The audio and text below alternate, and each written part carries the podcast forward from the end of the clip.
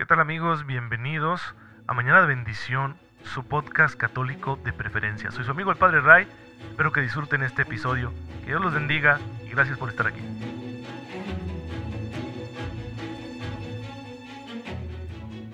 Muy buenos días hermanos, bienvenidos a su podcast católico favorito, Mañana de Bendición. Muy feliz jueves, jueves eucarístico, jueves de dedicarnos a pensar en el misterio de Jesús, Eucaristía, agradecer este misterio y aprovecharlo de la mejor manera posible. El, mejor modo es hacer una buena comunión.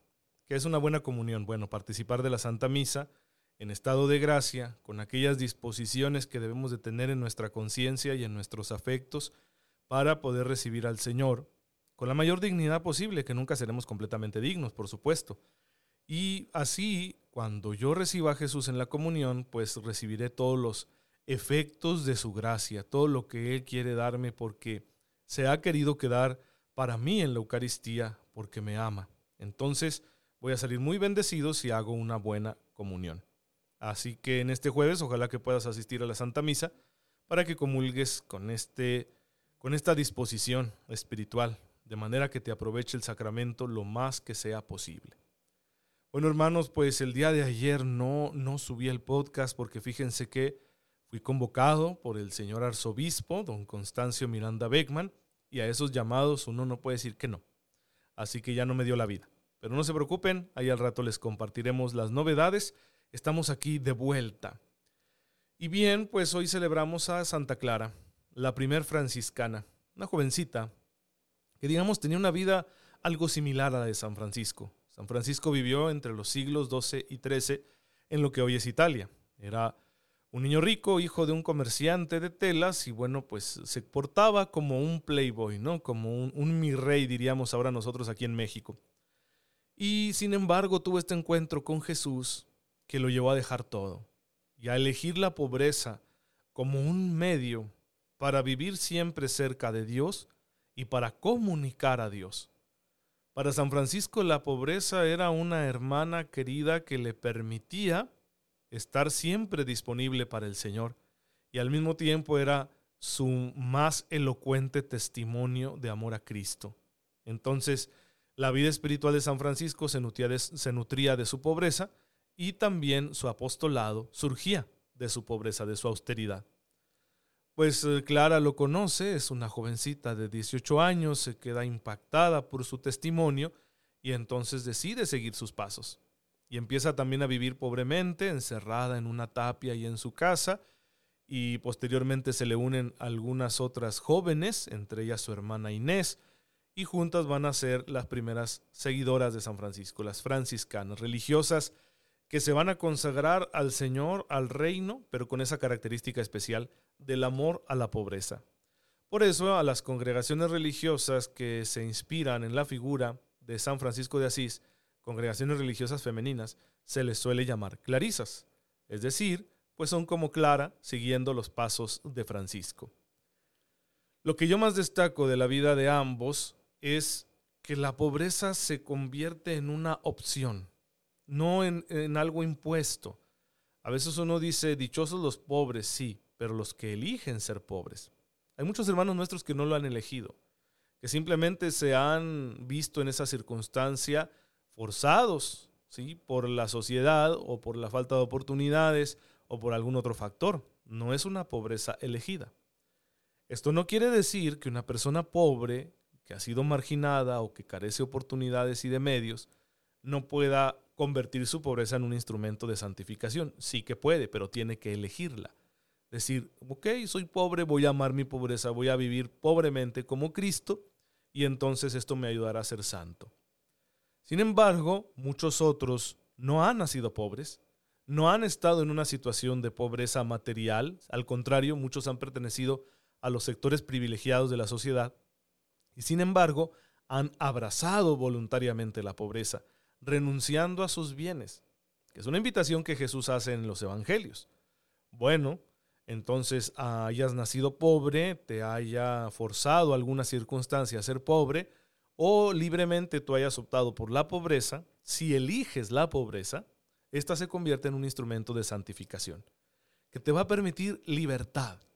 La ventaja de la pobreza es eso, la libertad, de no sentirte dependiente de los bienes de este mundo o del dinero o del estatus para poder seguir a Jesús en todo momento, para que tu corazón le pertenezca por completo.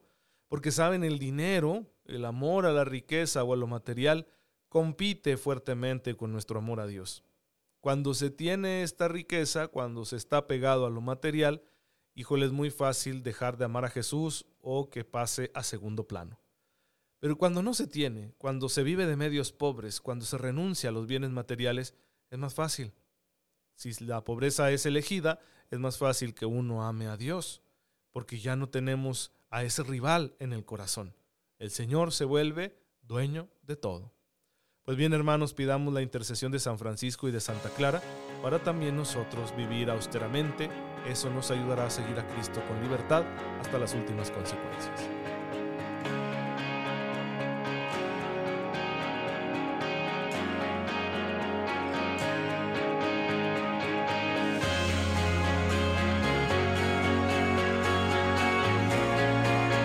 Este fue, este fue el Santo del Día. Recuerda que estás escuchando Mañana de Bendición con tu amigo el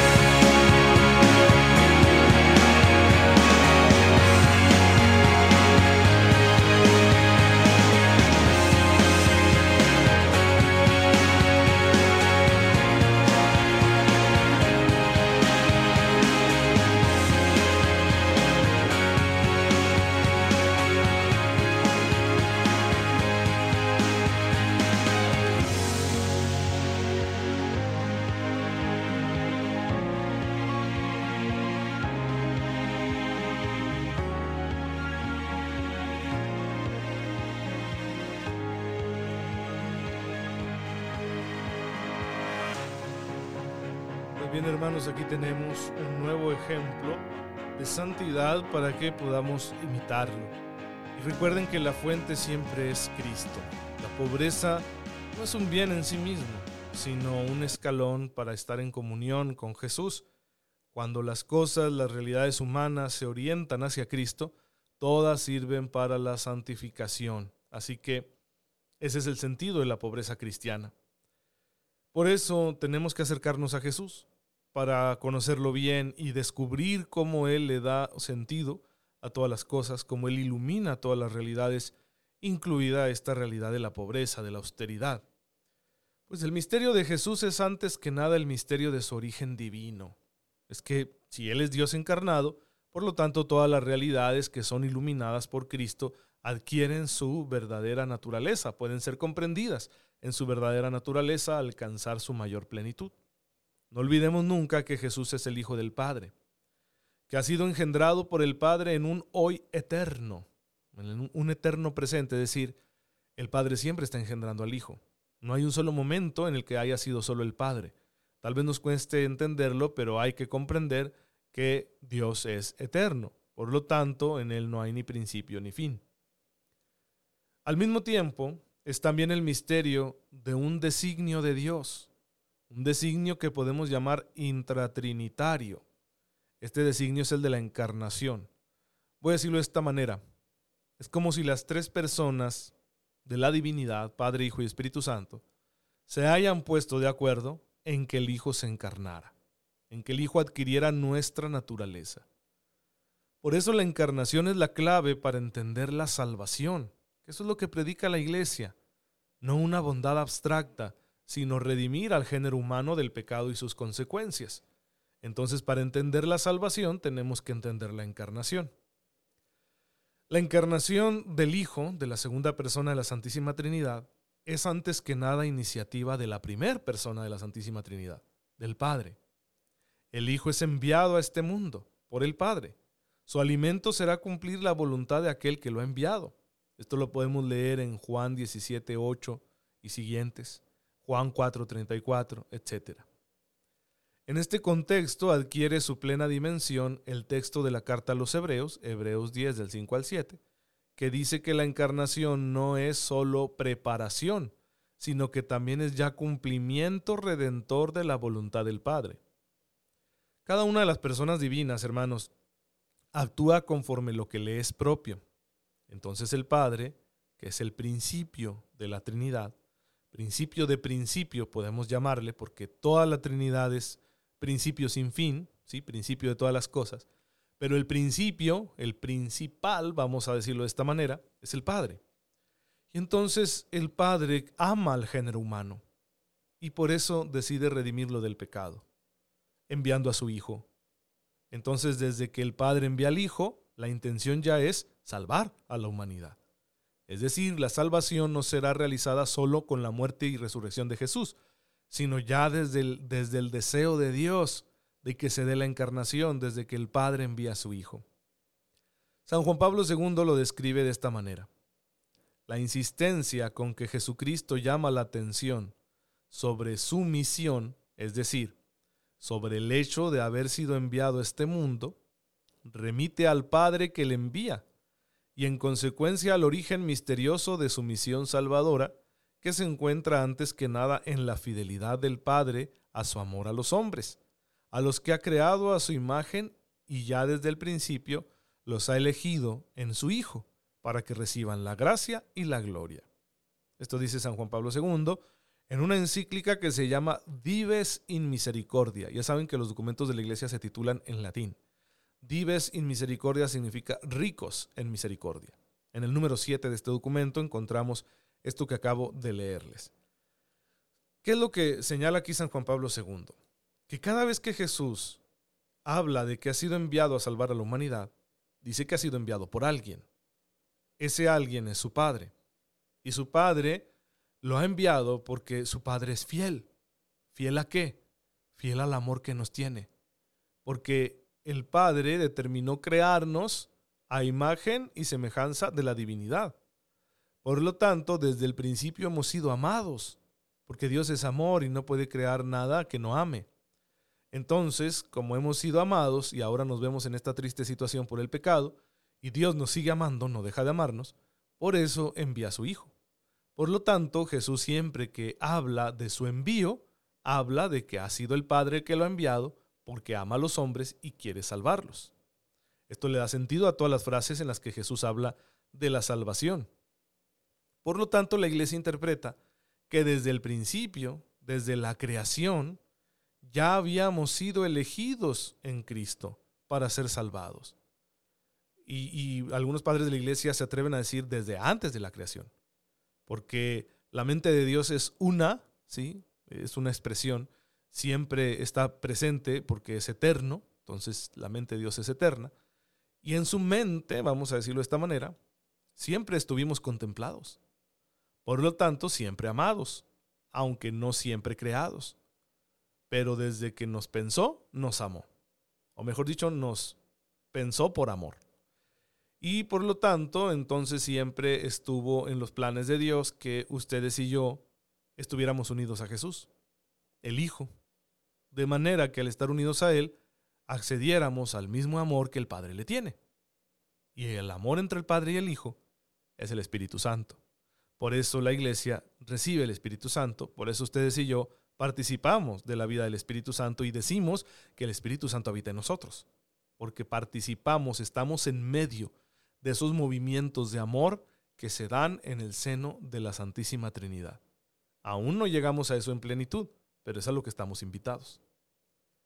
El misterio del origen de Jesús incluye también la virginidad de su madre. La concepción y el nacimiento de Jesucristo son la obra más grande realizada por el Espíritu Santo en la historia de la creación y de la salvación dice Juan Pablo II en otro documento que se llama Dominum et Vivificantem en el número 50 y que significa Señor y dador de vida, que es lo que le decimos al Espíritu Santo. Entonces, en el credo, ¿de qué se trata este documento? Por lo tanto, del misterio del Espíritu Santo. Dice Mateo 1.18, que por obra del Espíritu Santo es que Jesús vendrá al mundo. Se realiza la unión de la naturaleza divina con la naturaleza humana gracias a la acción del Espíritu Santo en la única persona del Hijo. Recuerden esto que hemos insistido tanto. No dos personas, una divina y una humana.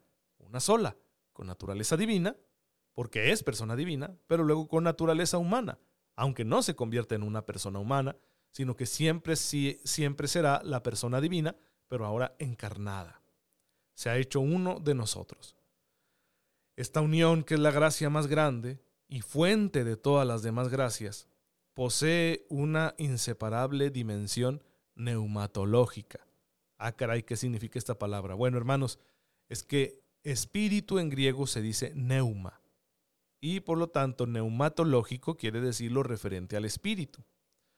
Entonces, si hablamos de la encarnación, estamos hablando de una acción del Espíritu Santo. Esta acción comporta también la misteriosa unión con todo hombre, que se deriva de su capitalidad. Si bien Jesús posee una naturaleza humana individual, también está unido al resto de los que tenemos naturaleza humana, por una unión moral y más que moral. ¿A qué se debe esto? A que les cabeza del género humano. De ahí esta insistencia de San Pablo a la hora de hablar de nuestra salvación en Cristo. No simplemente salvados por Cristo, sino salvados en Cristo. Si Él se une a todos nosotros porque es cabeza de todo el género humano, por lo tanto, al realizar la salvación somos salvados en Él. ¿Cómo? Es que estamos llamados a configurarnos con Él, muriendo a nosotros mismos, muriendo al pecado, muriendo al egoísmo, para vivir para Él, para resucitar con Él. Fíjense cómo lo expresa San Pablo. El amor de Cristo nos urge cuando consideramos esto, que si uno murió por todos, consiguientemente todos murieron, y murió por todos a fin de que quienes vivan no vivan ya para sí mismos, sino para Él, que murió y resucitó con ellos. Segunda de Corintios capítulo 5 versículos 14 y 15. Ahí está. Uno murió por todos para que todos vivamos para Él. Vivamos en Él. Ahora tú y yo vivimos en Cristo. De todo esto que estamos diciendo, resulta claro que los años de la vida oculta de Cristo no sean una simple preparación para su ministerio público, sino que ya son auténticos actos redentores, orientados hacia la consumación del gran misterio de su muerte y resurrección. Esto es muy interesante porque en el mundo actual, hermanos, no se entiende que Jesús haya pasado oculto en una vida sencilla en Nazaret, trabajando ahí con su Padre, realizando un trabajo manual, porque tendemos a mistificar demasiado a Jesús. Y entonces nos parece raro, ¿no? Que siendo el Hijo de Dios, siendo Dios hecho hombre, haya querido trabajar ahí en un taller en Nazaret, un pueblo perdido en medio de la historia y del espacio. ¿Por qué a la gente le cuesta aceptar esto? Porque nosotros tendemos a pensar en lo extraordinario. Queremos superhéroes, ¿sí? que sean capaces de realizar hazañas increíbles con sus propias fuerzas. Si este sería el más grande superhéroe, ¿no? Porque es Dios hecho hombre. ¿Por qué no cambia el mundo con un chasquido de sus dedos? ¿O por qué no pasa volando sobre cada pueblo y aldea para que todos se convenzan y crean en él? Es una lógica que nos cuesta mucho a nosotros entender. Y de ahí que se inventen tantas cosas, que entonces Jesús fue ahí en Egipto, aprendió cosas esotéricas, o que luego él estuvo con los esenios, ¿no? Una comunidad ahí este, también esotérica de los judíos, o más allá, algunos dicen que fue a peregrinar a la India y se encontró con los grandes maestros del hinduismo y el budismo y bla, bla, bla. Muchas cosas sin fundamento. No somos capaces de ver que en el hecho de que Jesús haya querido llevar una vida completamente normal, sencilla, de anonimato, nos está dando una gran lección. Nos está diciendo que la vida sencilla que tú y yo tenemos, tú y yo a quien nadie conoce, es importante. Es un espacio sagrado en el que se realiza también nuestro encuentro con Dios. Jesús valoró eso. El Dios encarnado valoró eso. Y está mostrando así que ya con esa lección Él nos está salvando. Su vida oculta no es pérdida de tiempo, ni simplemente es que se estuviera preparando para cuando llegara el gran momento de salir a predicar al mundo. No. Ya con su vida de niño, que seguía las órdenes de su padre José y su madre María, ya de adolescente aprendiendo no las escrituras de su pueblo y trabajando ahí con su padre en un trabajo manual, En la vida ordinaria de un chiquillo judío de aquel tiempo, Él nos está enseñando que la vida es sagrada y que todos los procesos humanos están listos para llenarse de Dios, son aptos para que Dios los colme. Desde ahí nos está salvando porque ya está en su misión y su misión es salvífica. Desde la encarnación ese es el propósito. No hay, por lo tanto, un solo instante en la vida de Jesús en el que la intención no sea salvarnos. Si nosotros nos damos cuenta de esto, entonces vamos a comprender que toda la vida de Jesús es redentora. No solo su predicación pública, no solo su muerte en la cruz, no solo su resurrección gloriosa. Toda la vida de Jesús. Así que esa vida oculta que llevó en Nazaret al lado de José y de María, a nosotros nos dice mucho. Nos dice lo importante que es valorar la vida familiar, lo importante que es trabajar, lo importante que son las cosas sencillas. En ellas también está Dios. Y nosotros en esas cosas sencillas encontramos la salvación. Hay que santificar el trabajo, hay que santificar la vida familiar, hay que santificar lo ordinario. Porque si no lo hacemos, hermanos, entonces ¿a qué vamos a esperar? ¿A que suceda algo extraordinario, que baje un ángel del cielo y nos hable y nos diga lo que tenemos que hacer? Se me hace que si eso sucediera no lo haríamos. Si no somos capaces de obedecer a Dios en lo ordinario, no lo vamos a obedecer en lo extraordinario. Así que pidamos al Señor Jesús que nos ayude a comprender cómo también nuestra vida ordinaria es un camino de santificación. Así que es la gran lección que nos da el Verbo encarnado. No debemos despreciarla. No necesitamos cuentos raros de que Jesús fue a encontrarse con los grandes místicos de la humanidad. No, es el Hijo de Dios. No lo necesita.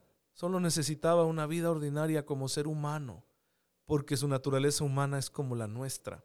Y ahí, en la educación religiosa y moral que le dieron sus padres, él encontró al verdadero Dios, su propio Padre, es decir, él mismo, ¿sí? por decirlo de, de esta manera que espero no les resulte confusa, porque en su conciencia humana se va a ir dando cuenta de que Él es el Hijo, Ahí es donde él va a descubrir su relación muy particular con el Padre. Y entonces esa toma de conciencia va a ir definiendo posteriormente la misión que él posee, aquella para la que fue enviado, para salvarnos. Pues bien, hermanos, espero que, que, esta enseñanza de hoy les ayude a tener más clara la misión de Jesús y por lo tanto que estemos dispuestos a descubrir cómo todos los misterios de la vida de Cristo iluminan nuestra vida porque nos comunican salvación. Padre, te damos gracias, porque en la vida ordinaria, anónima, sencilla, de tu Hijo en Nazaret, nos has mostrado que la salvación empieza a realizarse desde las cosas pequeñas y ordinarias. Ayúdanos a apreciar este don y a saber encontrarnos contigo también en las cosas sencillas de nuestra vida cotidiana, para que así, Señor, los beneficios de la salvación que nos has dado a través de tu Hijo se sigan multiplicando en nuestra existencia. Te lo pedimos por el mismo Cristo, que contigo vive y reina en la unidad del Espíritu Santo y es Dios por los siglos de los siglos. Amén. El Señor esté con ustedes. La bendición de Dios Todopoderoso, Padre, Hijo y Espíritu Santo, descienda sobre ustedes y los acompañe siempre. Gracias hermanos por estar en sintonía con su servidor. Oren por mí, yo lo hago por ustedes y nos vemos mañana, si Dios lo permite.